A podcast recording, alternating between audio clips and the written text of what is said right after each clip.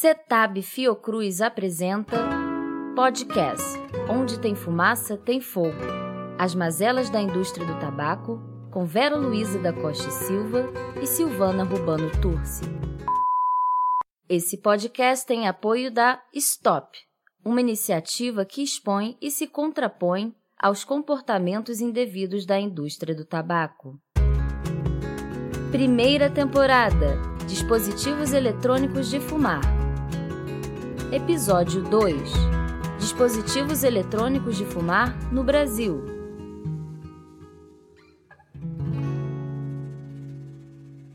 Olá, ouvintes! Sou Vera da Costa e Silva, do Centro de Estudos sobre Tabaco e Saúde da Fundação Oswaldo Cruz, e falo da minha casa no Rio de Janeiro.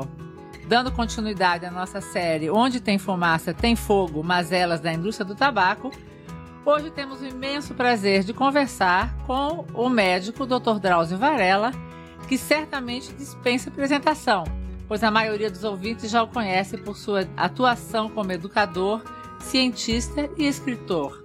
Sua atuação em programas de TV, nas redes sociais e através do seu canal do YouTube tem ajudado os brasileiros a entenderem e se posicionarem melhor em relação aos temas de grande relevância para a saúde. Bem-vindo, Dr. Drauzio. Já fui sua aluna no cursinho Objetivo e foi um prazer imenso ver o senhor brilhar e ver o senhor estrelando aí a, as causas da saúde pública brasileira. Comigo está Silvana Rubano Turci, que é coordenadora do Observatório de Monitoramento das Estratégias da Indústria do Tabaco do CETAB Fiocruz. Oi, Silva. Oi, Vera. Bom dia, doutor Dallas Varela. Um prazer enorme estar aqui. É com grande alegria que nós recebemos o senhor nesse nosso podcast e que tem sido um grande parceiro na luta a favor da saúde pública, né? Eu me lembro, doutor Drauzio, que em 2011 o senhor fez um quadro na TV onde os fumantes, com perfis diferentes, tentavam parar de fumar. E o senhor a cada domingo acompanhava, explicava, mostrava quais eram as dificuldades, quais eram os desafios que eles tinham pela frente. E nós soubemos, naquela época nós trabalhávamos no Instituto Nacional do, do Câncer, que muitas pessoas, muitas pessoas começaram até a querer parar de fumar e procuravam a nossa ajuda. Então eu acho que aquele quadro despertou muito a população para que ela fosse mais consciente do significado do que era o fumar e um marco da popularização do conhecimento no controle do tabagismo. Entrevista de Entrevista hoje. de hoje. Seja muito bem-vindo, Dr. Drauzio. Muito obrigado, Vera. Muito obrigado, Silvana, pela oportunidade de estar falando sobre esse tema aqui com vocês da gloriosa Fiocruz. Ô Vera, é, você disse que foi minha aluna no cursinho, né? Então é, é bom não lembrar o ano, Vera, porque pode não pegar bem para você, mas para mim vai pegar muito mal. Então... Pois é, e era um senhor professor. Eu me lembro que a turma toda achava o máximo essas aulas né, no cursinho. Mas enfim, olha, hoje o nosso tema aqui é a indústria do tabaco, né? E o fato que a indústria tenta capturar novos consumidores para repouso que morrem, né? a pessoa que fuma morre, aí tem que entrar outra no mercado para poder comprar cigarro. E as pessoas morrem por conta, um em cada dois fumantes morre por conta do uso, do consumo do tabaco. Com a queda acentuada no consumo do cigarro convencional e a perda de, de mercado e de possibilidades de usar instrumentos de marketing, a indústria do tabaco investiu em ciência e tecnologia para produzir novos produtos que liberem a nicotina, né?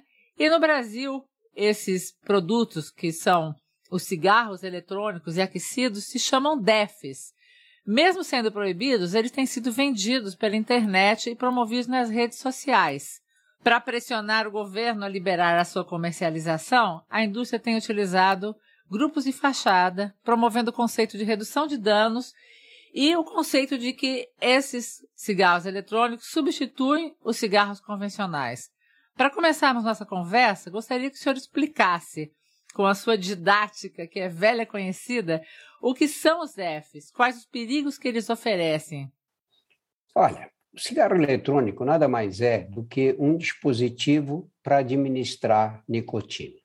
É como o cigarro comum, que também é um dispositivo para administrar nicotina. Só que no cigarro eletrônico você não tem muitos dos produtos nocivos que a queima do tabaco levam para os pulmões e, consequentemente, para todo o organismo. É, baseados nisso, a indústria do tabaco desenvolveu essa estratégia. Olha, se o problema é, são as doenças que o cigarro provoca, é a queima do alcatrão, todos os compostos aromáticos e de outras estruturas químicas que o cigarro libera, vamos inventar um jeito de viciar as crianças em nicotina sem que os pais imaginem que a criança está fazendo uma coisa muito ruim. Só que você não pode apregoar esse tipo de mensagem, dizer, ah, não, isso aqui é para viciar a criança. E tanto é para viciar a criança que eles vêm com vários sabores infantis: framboesa, sorvete de creme, baunilha, chocolate, para ficarem mais de acordo com o paladar da criança. Só que eles então inventaram essa outra estratégia, que é o quê? Não, nós vamos fazer isso para dizer que o fumante pode parar de fumar cigarro e passa a fumar esse dispositivo eletrônico, que com isso ele não vai ter problemas de saúde. Com isso, nós tiramos do cigarro o peso e o impacto no número de mortes da humanidade. Essa foi a ideia deles. Mas, na verdade, o cigarro eletrônico serve para quê? Vamos pegar, analisar duas partes dessa estratégia. Primeiro, é seguro completamente? Se eu fumar cigarro eletrônico por 20, 30 anos, não vai acontecer nada comigo? Como é que a gente sabe? Nós não temos estudos nem a médio prazo e, na verdade, não temos nem estudos a curto prazo, porque ele vem sendo usado há muito pouco tempo. Em segundo lugar, quem fuma cigarro eletrônico larga de fumar mesmo? Não está provado. Eles garantem que sim, mas quando a gente olha os estudos e faz uma análise minimamente científica dos estudos apresentados, em que procuram, em que se procura comparar aqueles que fumam eletrônicos dos que continuam a fumando, fumando cigarro comum, as diferenças são ridículas. E o que você consegue, muitas vezes, nesses casos, é a pessoa parar de fumar o cigarro comum e passar a fumar o eletrônico. Aí, o índice de sucesso foi uh, 13% depois de um ano. Só que eles não dizem quantas dessas pessoas conseguiram se livrar da nicotina e continuam e trocaram o dispositivo de administração do cigarro comum para o eletrônico. Enfim, essa história é uma história muito perversa que está sendo apresentada agora como simples estratégia para continuar viciando as nossas crianças em nicotina, que é a droga mais terrível, a que provoca a maior dependência química já descrita pela medicina. Então, doutor Drauzio, como a gente sabe, né, o Brasil ele é um exemplo exitoso de um programa de controle do tabaco. Né? Ele é um sucesso, ele tem sido modelo para vários países, inclusive da América Latina. E o resultado desse exitoso projeto, esse exitoso trabalho, foi exatamente a redução do consumo e da mortalidade. Então, a prevalência do, do tabagismo no Brasil tem caído né, com com índices bastante importantes, né? Hoje a gente está na casa menor de que 10%. Então, isso realmente é um resultado muito, muito animador, né? Mas, uh, entre essas medidas exitosas, a gente pode destacar que a proibição da propaganda e da publicidade foi uma grande ferramenta, né? Assim como a política de aumento de preços e impostos. Né? São duas ferramentas que foram muito úteis para que esse resultado acontecesse, né? Mas a gente sabe também, né, doutor Drauzio, que a indústria do tabaco é como água. Ela sempre encontra um caminho para continuar o seu percurso e ela agora vem tentando minar o programa através da exposição dos nossos jovens a esses dispositivos eletrônicos para fumar, né? Como a Vera falou, como o senhor falou, a respeito dos riscos, né? Que são altos, mas que a indústria tenta minimizar. Agora, como é que o senhor pode explicar essa manobra? Assim, qual o espaço que a indústria encontra para executar essas manobras? O que mais poderia ser feito para a gente tentar coibir essas manobras da indústria? Essa é uma indústria criminosa. Eu acho que o que essa indústria praticou durante o século XX inteiro e continua praticando hoje é o maior crime da história do capitalismo. Descontada a escravidão, que realmente foi um, existiu durante muitos e muitos anos, e ainda até hoje deixa resquícios, é o pior crime que foi cometido pelo capitalismo internacional. Não consigo pensar noutro. Como é que você consegue ter impingir na população e estimular o uso de uma droga que causa uma dependência química terrível, e quando o dispositivo pelo qual você vende a droga é disseminado e o consumo do, do, do, cigarro passa a ser é demonstração clara de que provoca câncer, de que provoca doenças pulmonares e todo esse cortejo de enfermidades que a gente conhece hoje. Como é que você consegue, às custas de verbas publicitárias, impedir que a população tome consciência desses malefícios?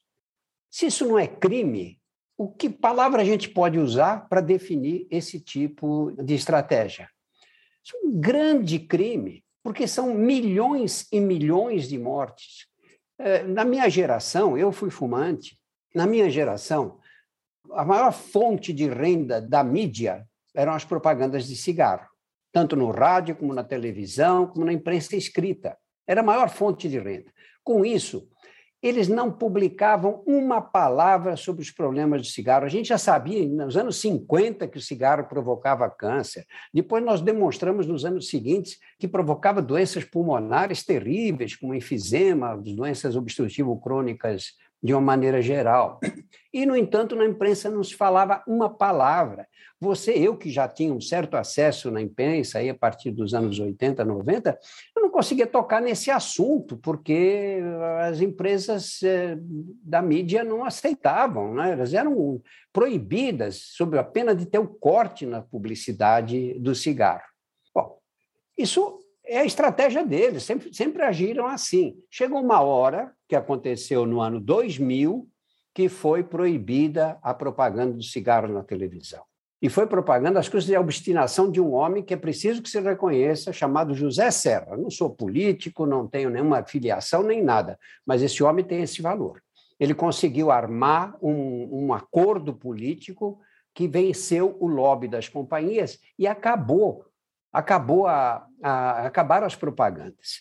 Bom, o que você viu de lá para cá? Médicos indo à televisão, falando, gente escrevendo artigos nos jornais, as associações atacando o cigarro, defendendo medidas preventivas, leis que proibiram fumar em, em espaços fechados, enfim, tudo o que aconteceu. A gente olha e fala, nossa, que coisa, né? Como é que hoje Hoje nós fumamos menos no Brasil do que nos Estados Unidos, menos do que na Noruega, na Suécia, na Espanha, na Itália. O que aconteceu? Eu pergunto o que aconteceu. Aconteceu o seguinte: foi alguma campanha governamental feita nesses últimos 20 anos que modificou esse comportamento? Não, não houve campanha nenhuma.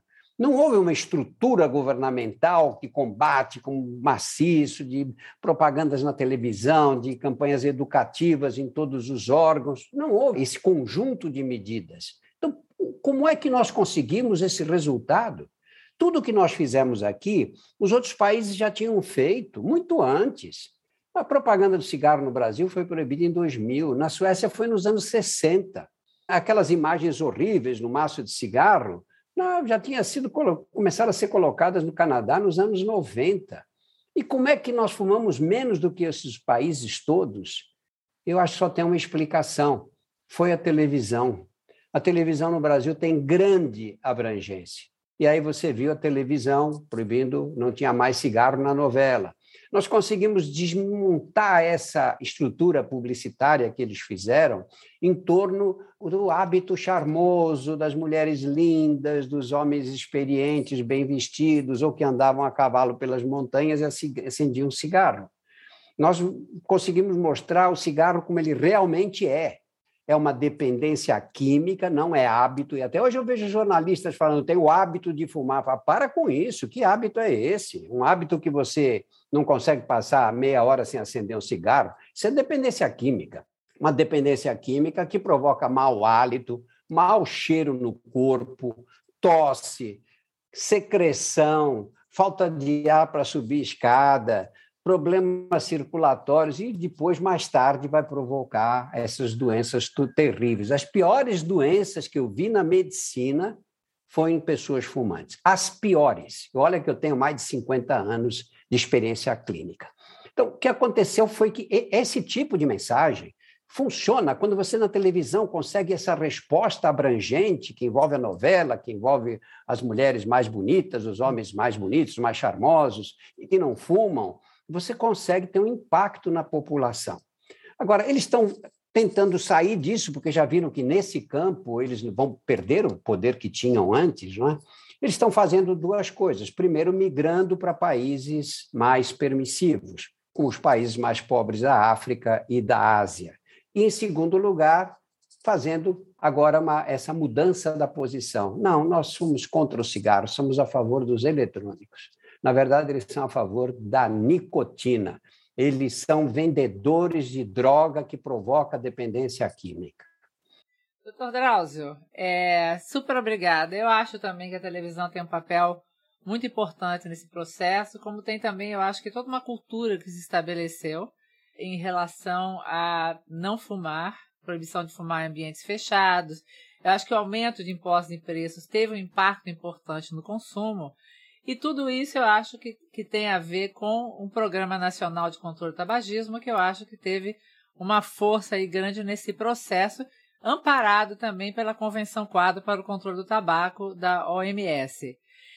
Mas voltando para trás, assim, um pouco em relação à questão dos dispositivos eletrônicos de fumar, que são os vulgos cigarros eletrônicos e cujos usuários são os vapores, né? É, o que a gente tem visto é que os nossos profissionais de saúde, de alguma maneira, eles estão, alguns deles, médicos em especiais, estão sendo cooptados, cooptados para promover esses DEFs como melhor alternativa para uma sociedade saudável. E, inclusive, eu fiquei muito chocada de saber que os congressos brasileiros de cardiologia de 2019 e 2018, que são um congresso que tem uma, um maior número, eu acho que é um dos maiores números de profissionais médicos participando né, nessas sociedades, que eles no primeiro caso, a Philip Morris International apresentou um pôster científico sobre essa questão dos DEFs. Em 2019, ela patrocinou um evento no Congresso Brasileiro de Cardiologia sobre os dispositivos eletrônicos de fumar. E assim, e essas grandes multinacionais estão criando departamentos e diretorias em seu organograma com médicos e profissionais de saúde para promover o conceito do mundo sem fumaça, né? A gente transfere da fumaça para o vapor. O que, você acha disso? Acha, você acha que dá para um congresso brasileiro de cardiologia sediar as aspirações da indústria do tabaco? Isso é por dinheiro ou é por convicção? Em primeiro lugar, não vejo nenhuma incoerência da indústria. Sempre fizeram isso. As primeiras propagandas de cigarro eram médicos que falavam do cigarro. Eu lembro uma propaganda da Camel que é do cigarro Camel, que aparecia o cigarro preferido por um, não sei quantos, seis em cada médico, em cada médicos americanos, né? E aparecia médicos que faziam publicidade, apareciam fumando, eu recomendo o cigarro tal pelo sabor e tal. Então isso é normal. Eles contratavam cientistas de aluguel para discutir e por defeito encontrar é, encontrar defeitos em todos os trabalhos científicos publicados. Nenhum trabalho científico ficava solto, todos eles recebiam críticas e críticas ferozes desses mercenários que se vendiam para a indústria. Eu lamento muito o que está acontecendo com os dirigentes das classes médicas brasileiras hoje, com as sociedades médicas brasileiras. A Sociedade eh, Brasileira de Cardiologia aceitar um simpósio desse, patrocinado pela indústria, é vergonhoso. É, eu não tenho outra palavra para dizer uma coisa dessas, né? A troco do que estão fazendo isso? Por dinheiro? Tem formas mais honestas de conseguir dinheiro. Uma sociedade médica não pode compactuar com a defesa de uma droga que provoca dependência química. E essa dependência química é instalada em crianças e adolescentes até 25 anos, que nós sabemos que o número de pessoas que começa a fumar é, que começam a fumar depois de, de, de, dos 25 anos é uma parcela muito pequena na população de fumantes. Eu vejo com muita tristeza esse tipo de acontecimento afetando sociedades é, como a de cardiologia, que, que tem uma importância muito grande na vida nacional. Pois é, doutor Drauzio. A gente também lamenta, a gente também ficou bastante impactado com essa notícia. Mas o que também a gente tem visto e já vê assim com bastante frequência, mas eh, felizmente em 2014 a gente pôde realmente comprovar essa relação que a indústria tenta estabelecer com candidatos né, na, nas campanhas eleitorais, financiando prefeitos, governadores, deputados, senadores, né? E já tem uma tabela de preço que cada cargo tem um valor diferenciado e assim a indústria vai promovendo esses candidatos, vão promovendo as suas campanhas e, é claro, faz campanha para todos, porque qualquer um que ganhe, que vai apoiá-los, vai ser interessante para a indústria, né? E recentemente nós vimos uma cena eu diria assim, lamentável mesmo, muito triste, que foi a intervenção de um deputado federal uh, numa reunião, que era uma reunião aberta da Comissão Nacional de Implementação da Convenção Quadro, onde ele disse que aquela reunião não tinha o menor sentido, porque era uma reunião preparatória para a Conferência das Partes, que aconteceu agora no último novembro. Né? Então, esse deputado federal disse que, como essa comissão ainda estava sendo. Porque houve um, houve um decreto onde elas foram, todas as comissões estão sendo revistas e já havia tudo, a documentação estava toda já na Casa Civil, que essa comissão voltaria a ser uh, ativa, digamos assim, autorizada, né? Mas ele acabou e depois ele também tentou fazer com que essa mesma comissão não participasse da Conferência das Partes. Ou seja, a Comissão Nacional, que vem trabalhando na implementação da Convenção Quadro há mais de, sei lá, 20 anos, sendo impedida ou tendo dificuldade para defender os interesses da saúde pública. E eu fiquei pensando assim, falei, poxa vida, esses deputados que ganham dinheiro do povo, né? Nós é que pagamos o salário deles, eles se colocam nesses lugares, nessas situações, defendendo uma indústria do tabaco. E acho que isso é realmente uma coisa muito vergonhosa para a gente enquanto país, né? Que os nossos deputados, ao invés de defender a saúde do povo, está defendendo a indústria do tabaco.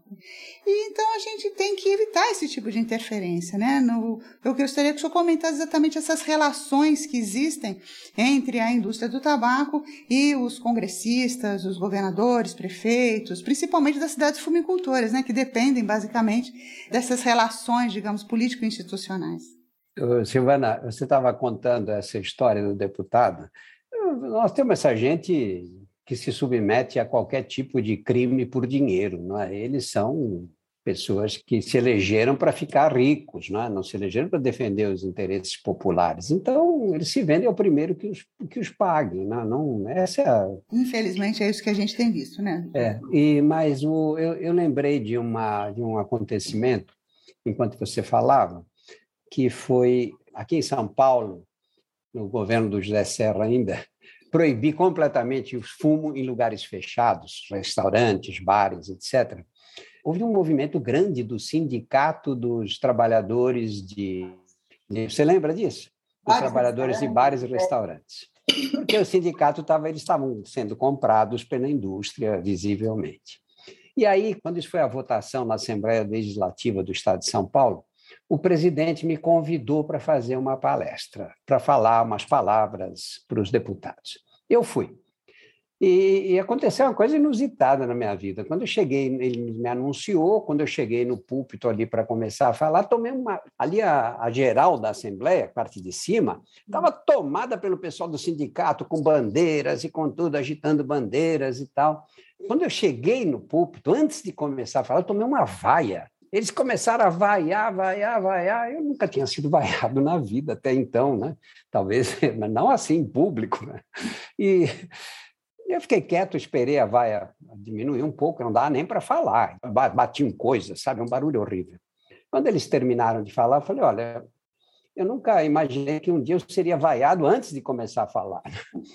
E, e, mas queria dizer a vocês o seguinte: eu se tivesse um se eu trabalho, fosse um trabalhador, que tivesse um sindicato que defende que as pessoas joguem fumaça no ar, para eu, no meu trabalho, respirar essa fumaça e ter todas as doenças do cigarro, eu depunha o sindicato. Eu ia trabalhar para depor o sindicato. Ficou um silêncio, daí em diante eu pude falar na maior tranquilidade. E eu acho que é isso, sabe? Se você tem um deputado, um senador, um governador de estado, ou seja, um político qualquer, um administrador público, que participe desse lobby do cigarro, trabalha para não votar, para ele não se eleger de jeito nenhum, porque uma pessoa que comete um crime desse é capaz de cometer muitos outros. Não tem a menor dúvida. Essa mesma indústria, ela também tenta se apropriar de diversas agendas públicas, né? como, por exemplo, a Agenda 2030, utilizando, na verdade, estratégias de responsabilidade social corporativa, quando, na verdade, a indústria não toma nenhuma medida séria contra o trabalho infantil na, nas lavouras de fumo. É, a indústria não só não tem nenhum trabalho sério contra o contrabando, como ela ainda participa de alguma maneira, é, é, ela tem benefícios né, com o contrabando. E a gente viu recentemente, na, na pandemia da Covid-19, que a indústria do tabaco saiu principalmente nos, nos municípios que plantam tabaco e nos estados que têm importância econômica com, com o cultivo do tabaco, doando para secretarias de saúde. Então você tem fotografia do secretário de saúde do Rio Grande do Sul, Santa Catarina, Paraná, recebendo álcool gel. E assim, são geralmente contribuições ínfimas, né? A indústria dá 50 mil reais ou dá uma, um caminhão de álcool gel. E aí aquilo sai em todo quanto é meio de comunicação como doação da indústria para a prefeitura, para hospitais, universidades, enfim, ajudando a pandemia da Covid-19. Como é que o senhor vê esse tipo de interferência? Há benefício real nisso? E o que fazer para evitar isso? Quando você tem uma indústria criminosa como a indústria do tabaco, tudo é esperado dela. Não é? Ela é capaz de todos os estratagemas para tentar melhorar a imagem que ela tem, que é uma imagem que você imagina. Que imagem pode ser essa? A Organização Mundial da Saúde calcula que a, o cigarro vai matar 8, cerca de 800 milhões de habitantes do mundo nesse século 21. 800 milhões. Quer dizer, perto desses números, todas as guerras da história da humanidade, se você somar, não, não atingem essa abrangência toda. Né? Na verdade, o, o que eles tentam fazer é justificar o injustificável.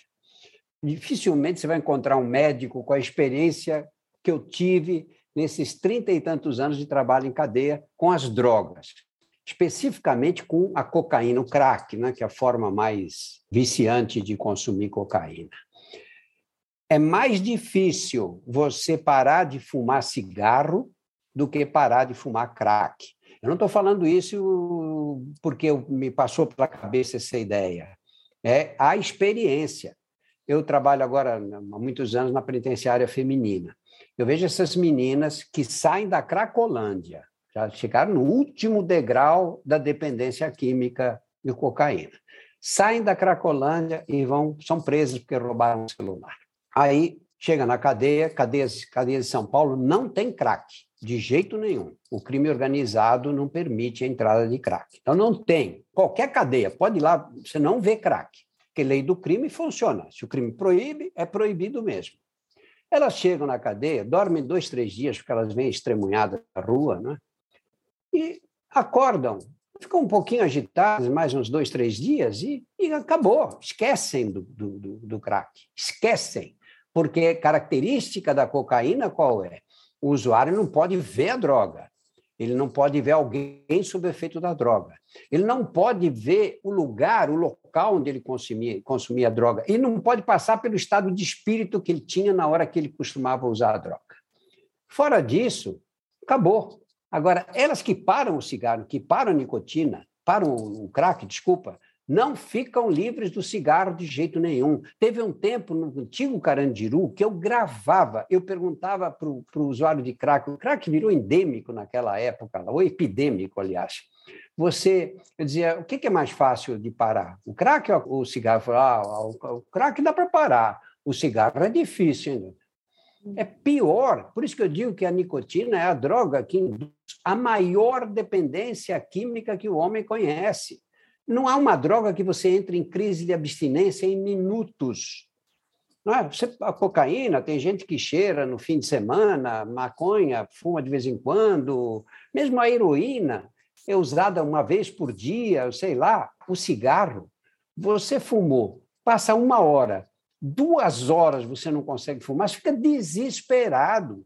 A vida acabou, você não consegue se concentrar em nada, você só pensa no cigarro, fica irritado, agitado, sem nenhum conforto. E isso só vem quando? No instante que você dá a primeira tragada. Aí pronto, aí você se tranquiliza. Eu sei, sei não estou falando de teoria, eu experimentei isso na carne, no meu corpo. Então, na verdade, o que a indústria pretende é o seguinte: é vender essa droga. Por quê? Porque é um excelente negócio. Imagina, você pega uma criança de 15 anos, ela começa a fumar eletrônico, cigarro comum, não faz diferença. E ela vai morrer com 70 anos de enfisema, ou de câncer, ou de ataque cardíaco. São 55 anos ali na mão do fornecedor, comprando a droga todo dia, todo dia, durante. Olha que negócio para quem quer ganhar dinheiro. Não tem melhor, né? É verdade. Agora, senhora falou em negócio, e eu me lembrei aqui também do quanto a indústria está envolvida com a questão do contrabando, né? Há uns anos atrás, a gente até viu uma propaganda na TV de alguns atores, atores famosos, falando que o contrabando era muito prejudicial para o comércio local e que tinha que ser dominado e que tinha que diminuir o contrabando de cigarro especificamente, né? Mas a gente sabe, os estudos também têm mostrado, vários colegas têm é, pesquisado sobre isso, que a indústria ela se beneficia do comércio legal, porque tem várias situações que acontecem que o cigarro do Paraguai entra sem imposto, tem o cigarro que é falsificado lá e vem como falsificado, tem o cigarro que é falsificado que é produzido aqui, quer dizer, tem várias modalidades desse comércio ilícito, desse comércio ilegal. Agora, eles sempre fazem aquilo que nós começamos na nossa conversa, falando sobre responsabilidade social corporativa, que eles têm interesses, né? que eles são empresas sérias e empresas que uh, são, estão sempre defendendo o direito público, né? Mas a gente sabe também que, com relação aos cigarros convencionais, essa é uma indústria, que é do comércio ilícito, que traz muitos lucros, muitos benefícios para a indústria do tabaco legal, embora imoral, né? A gente sabe que é um produto que é imoral, embora seja totalmente legalizado. Gostaria que o senhor comentasse um pouco sobre isso, sobre os contrabandos, os cigarros ilícitos. Como é que o senhor vê essa questão? Olha, essa propaganda que eles andaram fazendo na televisão, na verdade, o que eles estavam. Qual era a jogada por trás dela? É que eles estavam contra o aumento do preço do cigarro que era a discussão toda do aumento dos impostos sobre o cigarro. Dizia, olha, vocês vão aumentar os impostos sobre o cigarro, o cigarro nacional vai ficar mais caro e vai aumentar o contrabando que vem do Paraguai. Até mostrava um cara que se fazia de bandido, dizendo, oh, para mim vai melhorar, porque eu vou ter cigarro mais barato para vender. Nós sabemos, né? vocês na Fiocruz sabem isso melhor do que eu, o que acontece quando você barateia o cigarro e o que acontece quando você aumenta um, o, o preço deles. Há trabalhos mostrando claramente que para cada dólar que você aumenta no maço de cigarro, não lembro quantos agora, quantos, quantas pessoas param de fumar, né, uma das armas que nós temos é justamente o aumento do preço do cigarro. O combate ao contrabando é uma questão de polícia. Sabe, não é o governo federal que diz, olha, para combater o contrabando, nós vamos abaixar o preço do cigarro, que é para os brasileiros fumarem mais, para combater o contrabando. Que, que, que lógica é essa? Que lógica é essa? Na verdade, o contrabando, de alguma forma, como você explicou bem, beneficia a indústria e justifica a manutenção de preços baixos no cigarro, porque o cigarro brasileiro ainda é um cigarro muito barato comparado com os cigarros vendidos nos países desenvolvidos, não é? industrializados. A gente fez um podcast recente com a pesquisadora Estela Bialas, da Universidade da Califórnia, São Francisco, e ela falou um pouco sobre essa questão dos cigarros eletrônicos e do uso dual dos cigarros eletrônicos. Assim, o que eles estão observando nos Estados Unidos e alguns outros países é que a criança e adolescente começam a usar os é, dispositivos eletrônicos de fumar e daqui a pouquinho, como o dispositivo é mais caro do que o cigarro, para manter o nível de nicotina no sangue, para manter a sua dependência, essas pessoas começam a, a ser transferidas para o uso do cigarro. Então, as crianças que jamais teriam começado a fumar, começam a fumar os cigarros eletrônicos, daqui a pouquinho estão fumando os cigarros comuns, né? E isso gera custo para o Sistema Único de Saúde. Né? No Brasil, no SUS, a gente tem um problema seríssimo, porque as, as doenças tabaco relacionadas, elas custam muito mais para o sistema de saúde do que os impostos que o Brasil arrecada da indústria. Né? Então, o que, que o senhor acha dessa história? O, o senhor tem tido contato com quem usa é, cigarro eletrônico, dispositivo eletrônico de fumar? E o senhor tem visto isso transitar pelos presídios? Porque, por exemplo, a indústria tem tentado normalizar, dizendo que o Brasil está usando muito esses cigarros eletrônicos, que, que então, já que está usando muito e que vem por contrabando, que então que se libere logo. Né? Esse é um argumento? O que, que o senhor acha? Não, não é argumento, Vera, por uma razão muito simples, viu? Se você libera, de alguma forma você vai facilitar a publicidade. Que argumento você vai ter para impedir a publicidade de uma droga legal? Olha o que acontece com o cigarro hoje. Nós proibimos, não fala de cigarro na televisão, não fala no rádio, nas revistas, ótimo. Mas vai nos pontos de venda. E ponto de venda aqui é o que é principalmente as padarias que estão distribuídas pelo Brasil inteiro, perto de escola, que atendem crianças, e eles põem onde os maços de cigarro? Põe os maços de cigarro perto das balas, dos chocolates, na caixa, na hora de pagar, cercado de, de guloseimas que as crianças apreciam, e vem lá os maços de cigarro. Você acha que o eletrônico não vai ser a mesma coisa? Por que, que eles mudariam de estratégia? Né? E com isso nós vamos o quê? Viciar os nossos filhos, nossos netos e netas. Sabe, a sociedade tem que se rebelar contra esse tipo de estratégia. Não vamos repetir a condescendência que nós tivemos com o cigarro comum em que fumar era considerado um hábito, até charmoso, e um passaporte do adolescente, da criança para a vida adulta. Não, é? não tenhamos essa condescendência, porque nós estamos pagando muito caro por essa permissividade. Muito caro. Os estudos mais recentes mostram que o cigarro encurta a vida de uma mulher em 11 anos e a vida de um homem em 12 anos. Você imagina perder Dez dias de vida já é muita coisa. Imagina perder uma década. Não é? Quanto sofrimento, porque essa morte não é uma morte, às vezes é, né? às vezes é um ataque cardíaco, morte imediata, um AVC, um derrame cerebral, morte imediata, mas raramente. O mais comum o que é? É uma morte que vem depois de um longo sofrimento por câncer, por doenças pulmonares que vão tirando o fôlego, o, o que eu disse há pouco, de que eu, os piores sofrimentos que eu vi na vida, como médico, foram justamente entre os fumantes. Não tenho dúvida de que os adolescentes que começam a fumar o cigarro eletrônico vão acabar fumando cigarro comum, por alguma razão, e existem muitas. Eu vi um trabalho anos atrás muito interessante, porque você tem essa discussão no Brasil que a maconha é a, é a porta de entrada para outras drogas o que nunca foi provado por nenhum estudo internacional. Não estou defendendo a maconha, não. não acho que é legal fumar maconha, não acho que é bom fumar maconha. Mas esse estudo mostrava um estudo publicado na Science, puramente científico, não tinha nenhuma discussão ali, era até uma, uma metodologia interessante, laboratorial, que mostrava que a nicotina favorece a experimentação de outras drogas. Isso feito com animais de laboratório. Eu não tenho dúvida disso, que o menino que não fuma tem menos tendência a começar fumando maconha ou começar cheirando cocaína. Aquele que fuma já tem um pouco mais de facilidade. Né? Acho que não há dúvida dessas coisas. Entrar nessa do cigarro eletrônico agora, nesse estágio de desenvolvimento, com toda essa coordenação, com toda essa política que nós desenvolvemos no decorrer de tantos anos, para combater o fumo com resultados tão interessantes, ainda não definitivos, mas muito interessantes até aqui, não pode ser perdido, jogado no lixo para atender o interesse de industriais gananciosos que querem viciar as nossas crianças. Né? Doutor Drauzio, qual é a sua mensagem para a Anvisa e qual é a sua mensagem é, para quem está promovendo essa agenda? Olha, a Anvisa se tornou uma agenda conhecida, uma agência conhecida agora por causa da pandemia que nós estamos vivendo. Mas nós que conhecemos o funcionamento da Anvisa temos o maior respeito pela agência. Maior respeito.